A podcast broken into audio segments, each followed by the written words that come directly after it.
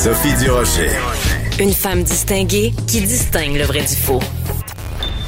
Vous écoutez Sophie Durocher. Il y a un sondage qui a été fait récemment auprès euh, des Canadiens et euh, en particulier auprès des Québécois pour connaître euh, l'évaluation qu'on faisait de notre connaissance de l'Holocauste. Ben, les résultats sont pas très rassurants. Il y a vraiment encore aujourd'hui en 2022 beaucoup beaucoup trop de gens qui considèrent qu'ils n'en savent pas assez sur ce qui s'est passé pendant la Deuxième Guerre mondiale. On va en parler de tout ça et de ce qu'on peut faire pour justement améliorer notre connaissance de l'Holocauste. On va parler de tout ça avec Anne Marguet, elle est coordonnatrice à l'éducation au Musée de l'Holocauste à Montréal. Madame Marguet, bonjour. Bonjour, Madame Durocher. Euh, quand vous posez, vous, euh, des questions, quand vous rencontrez des gens, euh, quelle évaluation vous faites de la connaissance que les gens ont de ce qui s'est passé pendant la Deuxième Guerre mondiale, de ce fameux Holocauste qui a fait quand même 6 millions de morts? Euh, au musée de l'Holocauste Montréal, comme je suis coordonnatrice éducation, l'essentiel des personnes que je rencontre, ce sont surtout les groupes scolaires avec les enseignants enseignantes qui les accompagnent. Et euh, quand nous les rencontrons, que ce soit euh, virtuellement avec nos programmes virtuels ou au musée, moi, je suis en général très agréablement surpris euh, de, des connaissances, c'est-à-dire de la préparation qu'ils ont en classe euh, sur euh, la définition de l'Holocauste, par exemple. Et bien sûr, notre rôle lorsqu'ils viennent au musée, c'est aussi d'apporter ces connaissances supplémentaires, de, d'approfondir une histoire qui est quand même très complexe. Donc, dans l'ensemble, on est toujours très enthousiaste et très agréablement surpris par déjà des éléments de définition et de connaissance qu'ils ont sur, sur ce sujet. Parce qu'il y a ce sondage léger donc qui a été réalisé récemment pour le compte de l'Association d'études canadiennes, le AEC. Et là, on apprend qu'il y a un tiers des Québécois qui affirment, puis c'est une auto-évaluation. Hein, on a demandé aux gens selon vous, votre propre connaissance. Donc, le tiers des Québécois qui disaient qu'ils avaient une connaissance insuffisante de l'Holocauste. Donc, c'est intéressant parce que les gens eux-mêmes considèrent qu'ils ne sont pas informés. Donc, excusez-moi de dire ça de cette façon-là. Je veux pas rendre euh, trivialiser euh, l'expérience de l'Holocauste, mais il y a une soif d'en savoir plus. Tout à fait. Alors euh, non, je trouve que exactement ce que vous dites, et euh, c'est dans ce sondage ce que l'on trouve plutôt rassurant, c'est cette soif de vouloir euh, en apprendre davantage, mieux comprendre, encore une fois, ce qu'est l'Holocauste, qui est quand même une histoire très complexe et souvent que, qu'on a tendance à un peu simplifier. D'où notre rôle au musée de l'Holocauste, qui est de former toutes les personnes, de les sensibiliser sur ce sujet-là mais entre autres euh, de former aussi les enseignants enseignants pour qu'ils se sentent aussi plus à l'aise pour pouvoir euh, enseigner cette histoire complexe. Alors voilà, donc la raison pour laquelle on vous reçoit aujourd'hui, c'est parce que j'ai reçu donc ce communiqué qui nous dit que les éducateurs canadiens sont invités à une formation au musée de l'Holocauste à Montréal. Euh, ça va être soit en personne le 27 juin ou suivi d'une demi-journée virtuelle le 4 juillet. Bon, euh, comment, quelle est la bonne façon d'enseigner l'Holocauste? C'est un sujet délicat euh, et euh, en même temps, on veut conscientiser les gens, on veut pas non plus les traumatiser. En même temps, si on donne pas l'information et qu'on ne nomme pas les choses, on passe à côté de l'histoire. Tout à fait. Euh, alors la bonne façon déjà, notre conseil au musée de l'Holocauste, c'est de l'aborder déjà en fonction de la sensibilité des élèves. Donc, on conseille de l'aborder à partir du troisième cycle au primaire, parce qu'avant, les élèves sont quand même jeunes pour entendre un sujet qui est difficile. Notre approche aussi au musée de l'Holocauste, c'est de l'aborder par les expériences vécues par les survivants et survivantes de l'Holocauste, c'est-à-dire la rencontre avec des personnes pour que les élèves développent leur empathie historique, c'est-à-dire découvrent l'expérience d'une personne et par cette expérience découvre encore une fois toute la complexité de ce qu'a été l'Holocauste. Notre approche aussi, c'est bien sûr de ne pas euh, nier les, les, de ne pas taire en fait les éléments euh, qui sont aussi difficiles. Donc de parler des centres de mise à mort, euh, de parler des assassinats euh, commis par les nazis.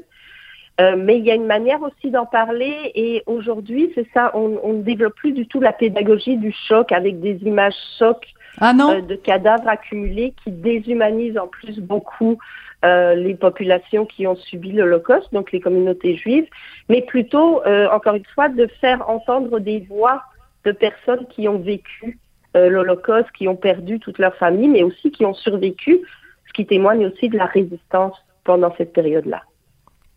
Euh, tout récemment, à la télévision française, à l'émission La Grande Librairie, on avait réuni trois auteurs, trois survivants des camps de, de concentration qui avaient euh, raconté leur histoire. Évidemment, comme ce sont des personnes qui sont encore vivantes, des gens qui étaient dans les camps de concentration quand ils étaient jeunes, donc euh, leur enfance ou leur adolescence dans les camps de concentration. Euh, à quel point ces, témoignages-là, des gens qui écrivent des livres, des gens et, ces gens-là racontaient qu'ils allaient régulièrement dans les écoles en France euh, parler avec euh, avec des jeunes. Euh, à quel point ce, genre de témoignage-là, ça peut contribuer à changer les mentalités. Je m'explique. Pendant la, la pandémie, euh, on a euh, des gens qui ont comparé le fait d'être vacciné avec euh, le, le, le ou même le passeport sanitaire avec euh, la croix, avec l'étoile jaune. comment comment on fait pour, changer les mentalités pour s'assurer qu'il n'y a pas encore des gens qui minimisent ce qui s'est passé pendant la deuxième guerre? Mais euh, en fait, comme vous le dites, par la rencontre avec des survivants, survivantes ou l'écoute de témoignages euh, enregistrés aussi, euh, ça permet euh, d'abord de comprendre ce qu'on appelle l'empathie historique. C'est pas de, de dire de, que les personnes puissent vivre la même chose, c'est-à-dire éviter, c'est ça, des comparaisons de périodes qui ne sont pas comparables et des contextes différents mais de comprendre que dans le contexte dans lequel ces personnes ont vécu, euh, comment elles ont vécu, comment elles ont résisté et comment elles ont aussi euh, défendu leur humanité. Donc on a vraiment, euh, pendant la période de la pandémie, on a entre autres travaillé beaucoup virtuellement avec des enseignants d'un peu partout à travers le Québec, le Canada, et elle et il nous disaient que la rencontre avec les survivants, même virtuels, euh, pour les élèves, c'était quelque chose de très marquant pour bien comprendre le contexte aussi. Et c'est là où le rôle des enseignants est aussi très important, c'est de replacer ce témoignage dans le contexte pour comprendre l'idéologie qui a euh, mis en place le code, c'est-à-dire l'idéologie nazie, qui est une idéologie, une idéologie fondamentalement antisémite et raciste. Et donc c'est là-dessus qu'on assiste. C'est pas de faire des comparaisons et des raccourcis par rapport à la situation, euh, comme vous l'avez dit, de la pandémie, mais de bien remettre en contexte. Et c'est aussi notre rôle, c'est ça, de formation auprès des enseignants enseignantes, de comprendre ce contexte particulier. Oui. Euh, cette, euh, cette annonce-là a été faite le 14 juin. Pourquoi le 14 juin est une date importante quand on parle de l'Holocauste? Alors là, c'est une question piège. ah bon, d'accord. Désolée, je pensais que vous saviez. Désolée, je pensais que vous euh, saviez. Je suis vraiment désolée. C'est qu'en fait, le 14 juin, c'est la, la, première journée où on a commencé à avoir des convois euh, de la mort, où on a fait des arrestations et on a envoyé des gens euh, en Pologne dans les camps de dans les camps de concentration. Alors voilà, c'est l'envoi en Pologne dans les camps de concentration en 1940, excusez-moi. mais c'est là aussi où voilà les, les connaissances méritent d'être approfondies parce que à ce moment-là, en 1940, pour le camp de concentration d'Auschwitz, qui est vraiment c'est à la fois un camp de concentration, un centre de mise à mort, quelque chose de très très complexe à Auschwitz. Mais en 1940, c'est un camp de concentration et les premières personnes qui sont envoyées, ce sont les Polonais à proximité de ce camp. Donc, ah, oui. Euh, juifs et non-juifs, mais pas spécifiquement des juifs. Et ensuite, dans ce camp de concentration, les premières expériences de mise à mort, ce seront contre les personnes euh, avec des handicaps. Et progressivement, quand les nazis mettent en place cette, cette politique d'assassinat systématique des juifs, ce qu'ils vont appeler la solution finale. Là, les juifs vont être systématiquement envoyés, entre autres à Auschwitz, mais dans d'autres centres de mise à mort qui se développent. Hmm. Donc, à Auschwitz, c'est vraiment une histoire très particulière, liée au régime nazi et liée aussi à la persécution de différents groupes de personnes par les nazis, dont les juifs, bien sûr, puisque ça deviendra quand même euh, à partir de 1942 le lieu de l'assassinat systématique euh, de euh, environ un million de juifs sur les 6 millions qui ont été assassinés pendant l'Holocauste. Oui, c'est important de le mentionner, de, de faire cette remise en contexte-là. donc, des, des, des juifs évidemment, des personnes handicapées, des roms, des gitans, des homosexuels aussi, des, des des prisonniers de droit commun, des gens qui étaient tout à fait, voilà des, résistants en général, exactement. Donc voilà, des résistants, ouais. des millions de personnes, tout à fait, pas seulement les communautés juives. La spécificité des communautés juives, c'est vraiment que l'idéologie antisémite était au centre du régime nazi et ça aboutit à cette volonté de faire disparaître tous les juifs d'Europe et d'Afrique du Nord. Donc il y a vraiment une systématisation de l'assassinat des juifs, mais les nazis ont persécuté de nombreux groupes et vous les avez euh, euh, bien cités tout à fait. Oui. Merci beaucoup. Le devoir de mémoire est une chose extrêmement euh, importante et euh, justement avec cette, cette formation et euh, ça va, on va pouvoir contribuer justement à un meilleur enseignement de l'histoire de l'Holocauste et des génocides en général, hein?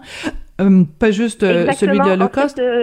oui, rapidement. Le ministère de l'Éducation vient de publier un nouveau guide qui s'appelle Étudier les génocides et qui permet comme ça de comprendre les points communs et les différences entre différents génocides, dont l'Holocauste.